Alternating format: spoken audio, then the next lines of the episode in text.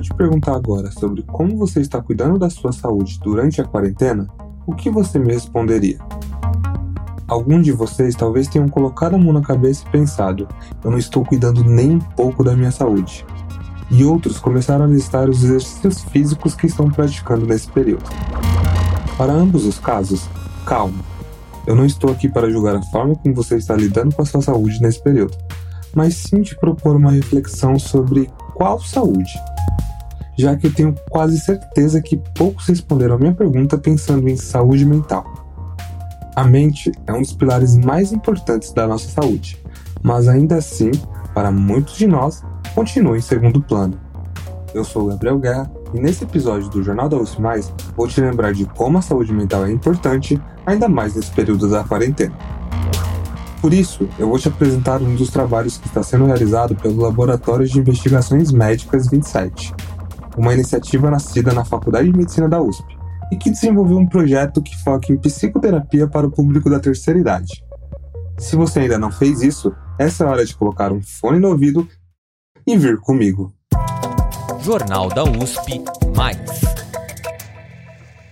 Antes de apresentar oficialmente o grupo que tem realizado terapias com idosos durante essa quarentena, eu preciso te explicar o que é o Laboratório de Investigações Médicas 27, também conhecido como LIM 27. Para me ajudar nessa tarefa, conversei com Orestes Folenza, e ao invés de eu contar quem ele é, eu pedi para ele mesmo se apresentar. Sou psiquiatra é, com especialização em psiquiatria de idosos, psicogeriatria, e coordeno a parte é, clínica e de pesquisa nesta área dentro do Lean 27, com atividades tanto em ambulatório assistencial, com, é, com equipe multiprofissional, e também pesquisas feitas na bancada, em laboratório, ou seja, desde modelos é, experimentais, modelos animais, até a experimentação clínica. Eu imagino que quando falei do Lean 27, deva ter surgido uma dúvida sobre o porquê da numeração 27. E você não é o único com essa curiosidade. E para solucionar isso, eu perguntei para o Oreste sobre a origem do termo e o porquê desse número. O Lean 27 é um, pertence a um conjunto de laboratórios de investigação médica. É, são é, vários, se não me engano, 64 Leans, cada um com uma designação específica, é, possivelmente cada um com uma linha de pesquisa ou um conjunto de linhas de pesquisa dedicadas a um tema. E são vários os temas que os Leans abordam. Esses diferentes laboratórios exploram todas as grandes áreas da medicina. Não por acaso, o 21, 23 e 27 ficam no Instituto de Psiquiatria do Hospital das Clínicas, da Faculdade de Medicina da USP. E são todos ligados a essa área. Então, é, basicamente, aqui no nosso Lean, a gente estuda mecanismos é, de doença, mecanismos de resposta aos tratamentos é, e assim por diante. Né? Então a gente reúne todos esses, é, esses olhares que são complementares para fazer uma coisa que nós chamamos de pesquisa translacional, ou seja, que vai desde a, da, do modelo de experimentação básica até a sua aplicação clínica. do neurônio ao paciente. Esse é o slogan do laboratório. Para fazer jus à máxima, a equipe do Lean busca entender desde o funcionamento molecular das células até a representação clínica dos pacientes. Mas, para isso, é preciso de uma equipe numerosa. Orestes brinca que, para dar um número exato da equipe, é preciso fazer um censo. Mas responde que atualmente esse número está entre 50 e 70 pessoas. Cada vez mais, as pesquisas realizadas no Lean 7 ampliam o leque da psiquiatria e exploram a neuropsiquiatria, uma área que estuda diferentes enfoques em distúrbios, como esquizofrenia, transtorno bipolar e Alzheimer. Recentemente, os pesquisadores do laboratório também começaram um novo estudo sobre o envelhecimento de pacientes com síndrome de Down. Então, a população de adultos e idosos com síndrome de Down é uma população que tem se destacado, tem crescido muito em número, e a gente sabe que é uma população que, ao envelhecer, apresenta várias doenças assim próprias do envelhecimento, é, entre elas a doença de Alzheimer. A frente de estudos do laboratório é realmente ampla e abrange diversos temas. Mas o que motivou esse nosso episódio foi o trabalho do grupo que acompanha temas relacionados ao envelhecimento durante a quarentena. Todo mundo passa por essa depressão, por esse medo, por medo de perder trabalho, por medo de não ter comida. Porque sem essa vida, né, sem o contato com os familiares, sem o afeto de alguns amigos é, ou dos netos, a pessoa também vai definhando, né? É, psicologicamente, e a gente sabe que isso pode impactar fisicamente a imunidade de muitos idosos. Essas que você acabou de ouvir são Dorli Kankage e Ana Carolina Costa. Elas são coordenadoras do grupo de envelhecimento e amadurecimento do LIM 27. A Dorli é psicóloga e a Ana é psicoterapeuta. E quem começa explicando um pouco mais sobre o trabalho realizado no grupo de envelhecimento na quarentena é a Ana. Desde quando o, a pandemia interrompeu os nossos atendimentos presenciais, eu e a doutora Dorli nos reunimos e, e pensamos numa forma né, de, de continuar esses atendimentos é, durante a pandemia, porque a gente sabia que além do, do, nosso trabalho ser importante normalmente, né, é, a população idosa ia ser a mais atingida da, da maneira psicológica nessa, nessa pandemia. A fala da Ana me deixou com uma dúvida. Por que ela considera que a população idosa seria a mais atingida, psicologicamente, nessa pandemia? Porque, na verdade, os pacientes idosos, né, eles acabam, muitos acabam não tendo mais vida, uma vida de trabalho, né, uma vida social tão intensa, né, como as pessoas mais novas. Então, é, fica muito restrito, né? E a Dorli complementa com uma impressão pessoal sobre o sentimento das pessoas nesse período. Mas a gente percebeu que não dava. As pessoas estavam com muita angústia, com muita depressão e muito medo. Para tentar minimizar os impactos negativos da pandemia neste público, o grupo começou a realizar um atendimento online. A Dorli conta que inicialmente o pensamento era realizar os atendimentos em dois encontros, mas por conta da tamanha angústia e medo dos pacientes, o número precisou ser aumentado para até mesmo cinco encontros com duração de 30 minutos. Falar sobre atendimento pela internet me fez pensar. Como estudante e estagiário de jornalismo, eu estou realizando todas as minhas atividades de casa. E posso listar inúmeras vezes problemas que eu tive com a internet durante a quarentena. E eu sei que eu não sou um caso isolado. Até mesmo a Anatel, Agência Nacional de Telecomunicações registrou aumento no número de queixas relativas à internet durante a pandemia. Para se ter uma noção, em março de 2019, a Anatel recebeu cerca de 50 mil reclamações relativas à banda larga. Em abril foi de 48 mil. Já nos mesmos meses em 2020, houve um aumento nos indicadores. O primeiro mês contou com mais de 65 mil, enquanto o último passou das 74 mil reclamações. E nesse cenário cheio de problemas, é inevitável questionar: será que, além de ter que se acostumar com essas novas tecnologias, os idosos também têm enfrentado esse tipo de problema? Normalmente é, tem uma característica bem importante que são os familiares que sempre entram nesse primeiro, às vezes nesse primeiro contato com a gente, né?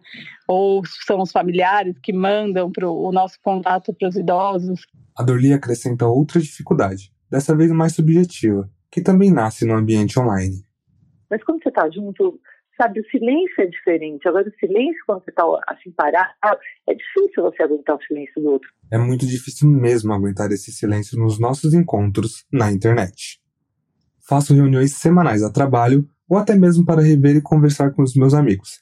E sem dúvidas, a parte mais difícil é o momento de silêncio em que o assunto morre e os segundos sem falas parecem uma eternidade.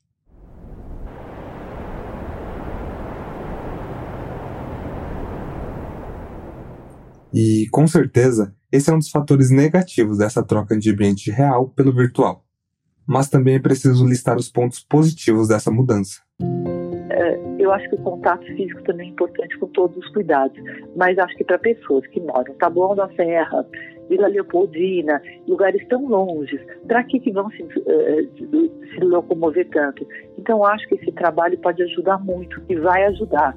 Acho que vai ser uma ferramenta maravilhosa sem substituir jamais a, o ver, o estar perto. Eu, eu, não, eu não acho que nada substitui. Inclusive, é possível que, para alguns casos, o projeto se mantenha à distância, como comenta a Ana. E é uma tendência que, que a gente acredita que, que veio para ficar, né? é, porque muitos têm dificuldade de locomoção, muitos moram muito longe, né? É consenso entre as coordenadoras que o projeto à distância facilita muito a vida desse público específico, especialmente quando o assunto é locomoção. Além disso, o ambiente virtual permite um ganho único ao projeto. E, e a gente acaba atingindo um público muito maior do que atingiria se fosse pre presencialmente. Essa capacidade de atingir mais pessoas surpreendeu a Ana. Porque antes acho que a maioria dos psicoterapeutas, na verdade, tinha, é, eu falo disso por mim mesma, né, tinha uma resistência por achar que não, não era tão benéfico, ou não tinha o mesmo alcance, né, essa a questão do formato online para psicoterapia. Cá entre nós, nessa quarentena tenho notado uma certa instabilidade emocional. Uma hora elétrico querendo cumprir todas as tarefas possíveis, outra desanimado. E se eu, que sou jovem, tenho passado por isso, para o público idoso, essa instabilidade pode ser ainda mais intensa e preocupante. E daí foi muito interessante, porque a gente percebeu o quanto que eles queriam esse contato, o quanto que eles precisavam dessa ajuda e o quanto que eles se sentiram gratificados e nós também. Eles tinham muitos desejos, muitas vontades e também muito medo de morrer. Então, assim, era um mix de sentimentos muito grandes. As pessoas estavam aprisionadas, estavam com medo, e esse medo começa a te paralisar, você sabe disso. Quando a gente começa a ter medo, a gente começa a ficar sem ter ideias, sem ter vira paranoico, né? E a vida dele estava muito ligada à família, em ver o, a, o, neto crescer, o neto brincar, em buscar o neto da escola, né? Muitos tinham uma função de, de avós, um papel de como avós muito forte que tomava uma grande parte da vida e que também foi interrompido. Outra questão que está presente na vida desses idosos é a sensação de esquecimento. E aqui eu gostaria que você pensasse um pouco nos idosos que fazem parte da sua vida o quanto de atenção você dá para eles no dia a dia. E eu não vou te deixar sozinho nessa. No decorrer dessa reportagem, eu analisei o meu cotidiano e vi que, na maioria das vezes, eu coloco as minhas responsabilidades de estudo e trabalho como prioridade. E passar um tempo com os meus familiares, principalmente com os mais velhos, acaba ficando no final da lista. E a Ana me fez refletir e mudar esse posicionamento.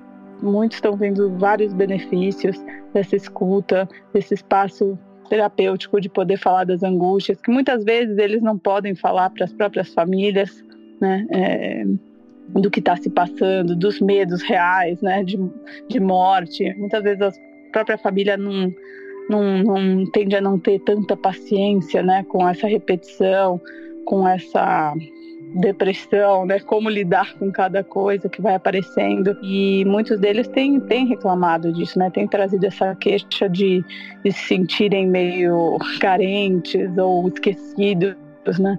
Porque sem essa vida, né? Sem o contato com os familiares, sem o afeto de alguns amigos, é, ou dos netos, a pessoa também vai definhando, né? É, psicologicamente e a gente sabe que isso pode impactar fisicamente a imunidade de muitos idosos. Desde essa conversa com a Ana, eu busquei priorizar minha relação com os familiares idosos ao meu redor e também me coloquei à disposição para ouvi-los. Para a Ana e a Dorli, ouvir os idosos é essencial, e o grupo do Link 27 tem recebido retornos positivos sobre isso. Então eles se sentiram, eles tinham alguém com quem falar, numa data marcada, num horário, e os idosos puderam perceber que eles podiam fazer algumas coisas. E muitos começaram de novo a conversar com netos, a mandar cartas, a falar, e alguns começaram a, a de novo rever familiares. Antes de terminar, a Ana propõe um conselho sobre como podemos nos relacionar melhor com os idosos nessa quarentena. Que todo mundo possa fazer uma força-tarefa para quem tiver idosos na família, ou que seja amigo de algum idoso, para não, não, deixar a coisa né, muito solta, assim, para se fazer presente de fato, porque a gente tem visto cada vez mais, né, conversando nessa quarentena, é, que as relações né, de afeto são as coisas que ficam nessa vida. Eu encerro esse Jornal dos Mais com esta última frase da Ana. As relações de afeto são as coisas que ficam nessa vida. E as relações de afeto, sem dúvidas, são as que mais marcam nesse momento de isolamento que estamos vivendo. Por isso, a gente não pode deixar de compartilhar nossos sentimentos a quem amamos. E não deixem de mostrar a importância que alguma pessoa possui em sua vida, porque são esses pequenos e singelos gestos que ficarão marcados na vida dessas pessoas, como uma tatuagem permanente, só que no coração.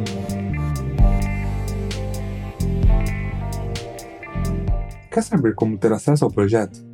Para falar com o grupo é preciso entrar em contato pelo e-mail grupopsicorpo.gmail.com Semanalmente, os responsáveis listam os interessados e analisam cada perfil para saber quem se adequa ao projeto. Mas, mesmo quem não se encaixa nesses parâmetros, ainda tem chance de fazer parte.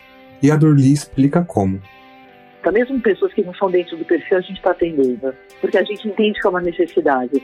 E a gente vai fazer tudo o que for possível para estar tá ajudando, para estar tá não driblando essa pandemia, mas está podendo fazer esse momento de compreensão, de solidariedade e de crescimento. O link para o site do Laboratório de Investigações Médicas 27 também está na descrição desse podcast. Quer escutar mais? Esse podcast é parte do Jornal da USP+. A edição é do André Leite e Guilherme Fiorentini, com produção de Denis Pacheco. A reportagem e narração são minhas, Gabriel Guerra.